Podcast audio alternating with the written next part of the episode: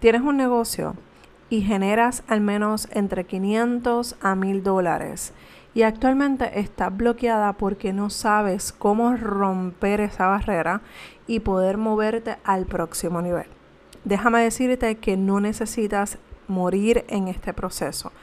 Hablemos de esto y algunos pasos que debes generar o crear para poder romper esa barrera de los 500 y 1000 dólares. Soy Meralis Morales y mi misión es ayudarte a organizar tu desastre financiero para que disfrutes tu dinero sin remordimiento. En este podcast aprenderás a trabajar tu vida financiera personal para que esta no sea un impedimento para que te desarrolles y crezcas como empresaria. Este es el podcast de Mujer en el Negocio. Bienvenida.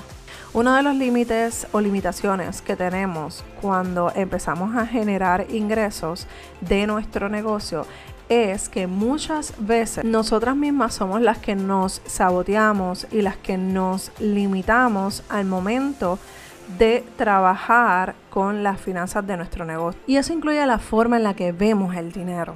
Lamentablemente creemos y muchas veces hasta demonizamos el querer tener dinero. Y no, amiga, no es malo tener dinero. No es malo poder generar ingresos, tener dinero para poder ayudar a otros, para poder apoyar a otras personas en el proceso en el que se encuentran. Olvídate cuál sea. La realidad es que mm, eh, vivimos en unos tiempos en que hay mucha gente codiciosa, yo lo sé. Pero tú y yo no somos codiciosas. Nosotras queremos generar el dinero a raíz o por medio de nuestro esfuerzo de compartir contenido, de vender un producto o de vender un servicio. Y claro que queremos generar dinero, porque entonces lo que tendríamos sería un hobby. Y la realidad es que si me estás escuchando, estoy segura que estás jugando con la idea de querer lanzarte como empresaria, de generar ingresos adicionales para poderte eh, retirar del trabajo en el que te encuentras y eso está bien. Lo que no está correcto es la forma en la que manejamos nuestro dinero. Ahí es donde está el problema, amiga. Ahí es donde realmente se me hace cortocircuito porque yo estuve en ese proceso.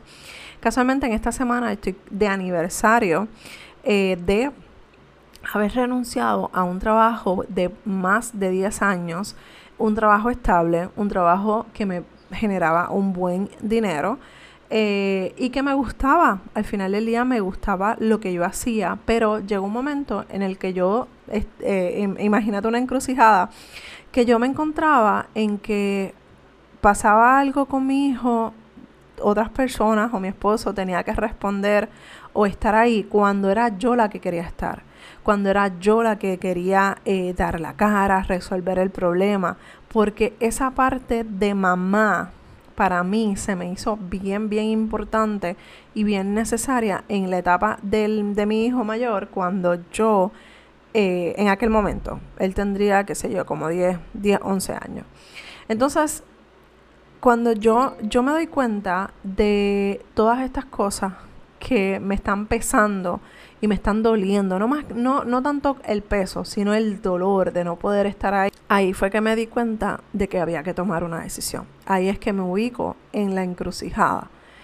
Dejo que eh, cuando yo pueda, cuando el trabajo me lo permita, entonces es que puedo eh, resolver esas situaciones que el nene tiene o renuncio a este trabajo donde realmente quiero no me hace feliz en una parte porque quiero estar con mi hijo, porque quiero estar presente, porque quiero ser yo el apoyo en ese proceso en el que se encuentra.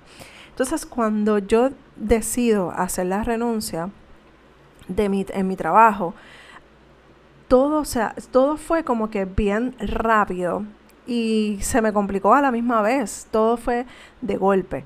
Eh, realmente yo pensaba que yo estaba preparada, pero no estaba 100% preparada en cuanto a la mentalidad de empleada a dueña de negocio. Pero eso es otro tema que si quieres lo podemos cubrir en otro episodio. Sin embargo, la disciplina de cómo yo manejaba mi dinero, y no te estoy hablando de la mentalidad de empresaria eh, o la mentalidad de empleada a ser empresaria, no te estoy hablando de eso, te estoy hablando de la mentalidad de manejar los hábitos que yo tenía eh, financiero en ese momento me ayudó a mí a mantener un control y estar enfocada a los resultados, a trabajar en lo que yo quería, en lo que yo necesitaba generar. Sin embargo, llegó un momento en el que llegó el síndrome del impostor. Y por más que yo trataba de luchar en contra de ese síndrome y estar bien consciente de su existencia en mi vida, llegaba un momento en el que yo me yo llegaba a una cantidad de dinero, o sea, generar una cantidad de dinero de ganancias y de ahí en fuera no avanzaba. Y entonces cuando yo dije, espérate, pero porque yo no paso? ¿Por qué no rompo esa barrera que está pasando? Y no te estoy diciendo, o sea, todo esto que te estoy contando no pasó de un momento a otro, de un mes a otro. Esto pasaron meses y te puedo decir años. Yo renuncié en el 2019. Y acuérdate que en todos estos procesos, cuando tú tienes estas, estos cambios tan importantes en tu vida, hay unos procesos y un margen de eh, tu acostumbrarte a tu nueva vida y engranar con tus nuevos hábitos, que ya no tienes eh, la, la, alarma de que tienes que llegar a un lugar, que te están esperando para que cumpla ciertas cosas, ya ahora todo depende de ti.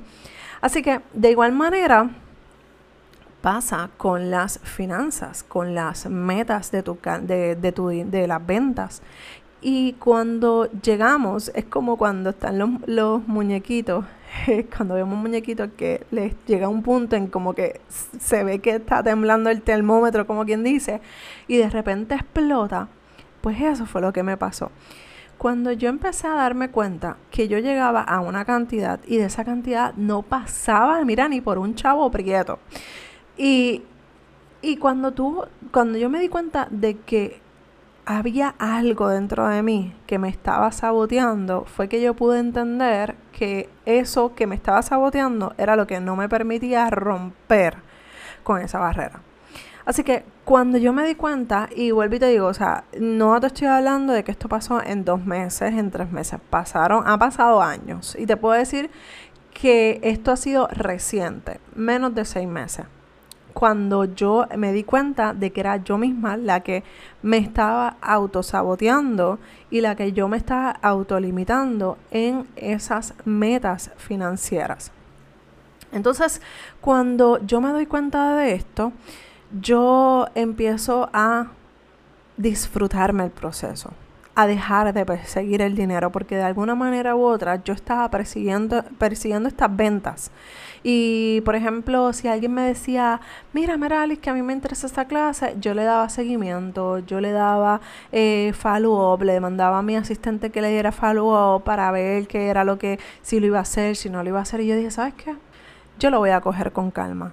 Yo voy a dejar de perseguir a, a las ventas, no a la gente, a las ventas, a las ganancias. Yo me voy a disfrutar este proceso. Y te estoy diciendo que esto es un trabajo en activo. O sea, no es una cosa de que aprendiste y lo dejaste ahí. Esto es un trabajo en el que tú entiendes que tienes que hacerlo y ponerlo en práctica todo el bendito tiempo. Y te estoy hablando desde mi experiencia. Y cuando yo me di cuenta que yo le daba seguimiento y me dejaban en visto, no me contestaban, yo dije, ¿sabes qué? Olvídate de esto. Yo no voy a perseguir a nadie.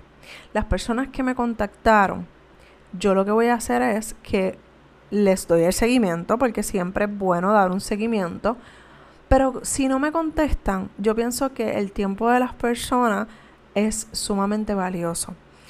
Y cuando una persona te pide una propuesta, cuando una persona te pide, mira, quiero reunirme contigo o lo que sea porque quiero conocer tu servicio, bla, bla, bla, para mí es importante yo maximizar esa reunión. Por eso yo hago preguntas, por eso yo antes de eh, se le envía un, un cuestionario o incluso este mi asistente eh, le hace, ¿verdad? Indaga en cómo le podemos ayudar a ver si yo soy la persona, porque yo tengo que reconocer que yo no tengo que ayudar a todo el mundo porque no tengo todo el conocimiento del mundo. Así que hacemos ese filtro y cuando empezamos a trabajar, eh, cuando empecé a trabajar de esta manera, me di cuenta que con, el, con menos esfuerzo empecé a romper esa barrera. Empecé a salirme de esos dos mil dólares que estaba, mira, estancada, que no había manera de yo romper con esa cantidad. Y ahí fue cuando sobrepasé esa cantidad. Y entonces me di cuenta de que mi actitud, mi mentalidad era crucial en este proceso. Yo honestamente pensaba que no, era así. Yo pensaba que algo yo estaba haciendo mal. Y en una reunión que yo tuve con una colega, ella me dijo, yo dejé de perseguir el dinero, yo dejé de perseguir a la gente. Y yo dije, mano, estamos en la misma línea. Y uno atrae a la gente. Eh, y uno atrae a la gente y uno se da cuenta de que de la misma manera en que tú necesitas ayuda, hay otras personas que necesitan de tu ayuda. Y entonces cuando yo hablo con esta colega, ella me dice, Merali, es que yo le dije, yo estoy en las mismas, ya yo no quiero perseguir a la gente, no quiero perseguir las ventas, ni quiero perseguir ganancias, ni dinero, ni nada.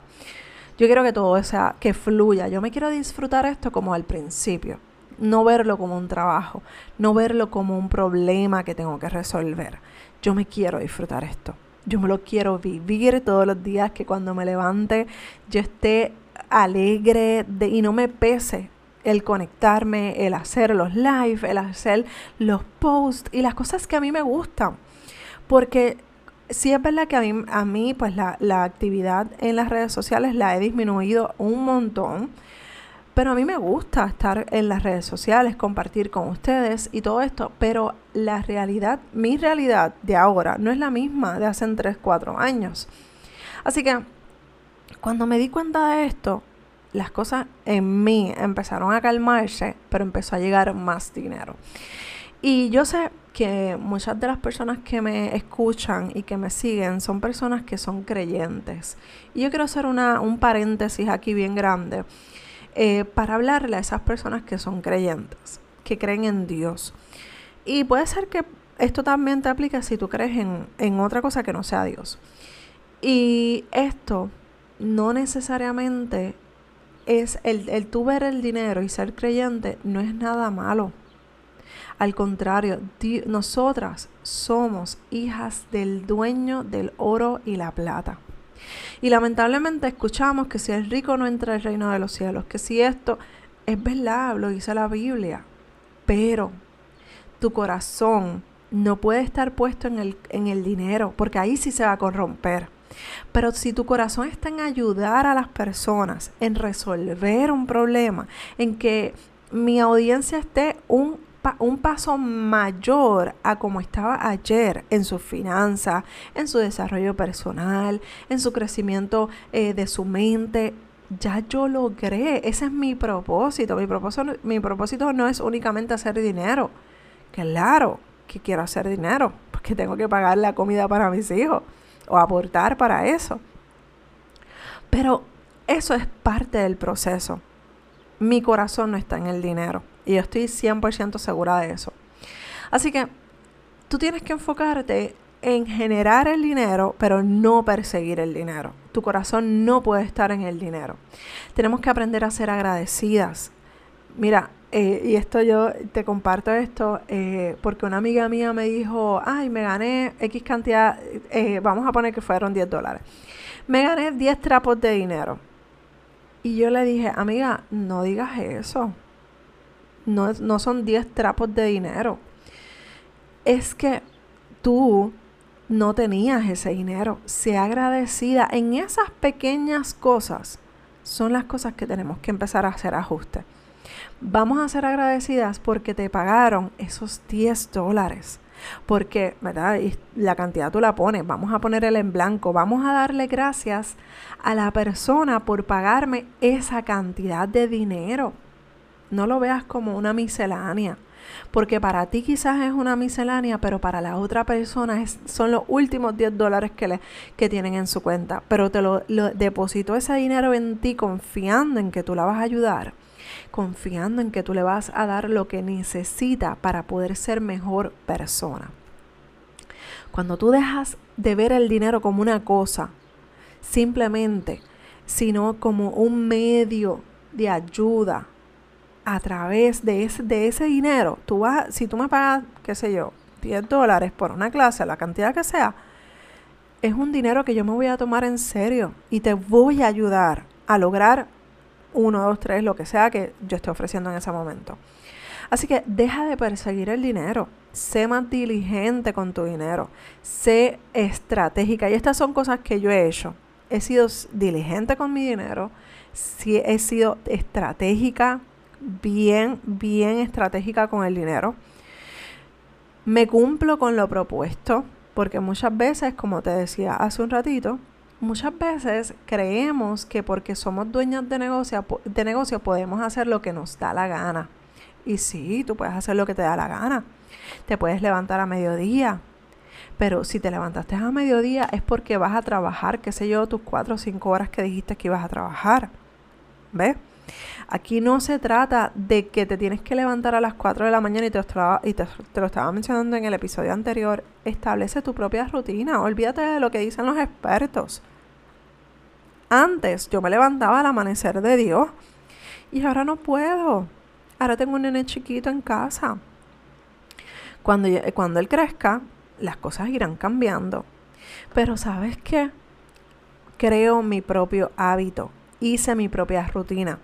Cuando yo llevo, te voy a, sé que este episodio va a estar súper largo, pero quiero compartir contigo en esto y no lo quiero romper en dos episodios. Yo creé mi rutina. Mi hijo pequeño está en un cuido está desde, puede, él puede llegar como a las 8, 7 y media, 8 de la mañana. So, ya casi siempre yo lo llevo como a las 7 y 45.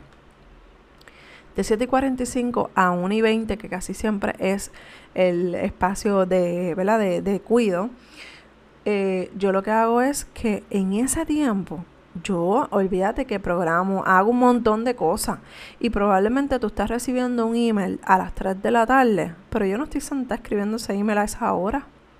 A lo mejor tú lo estás recibiendo a las 9 de la noche. Yo no estoy ahí sentada escribiendo ese mensaje. Es que yo lo programé en ese periodo de tiempo.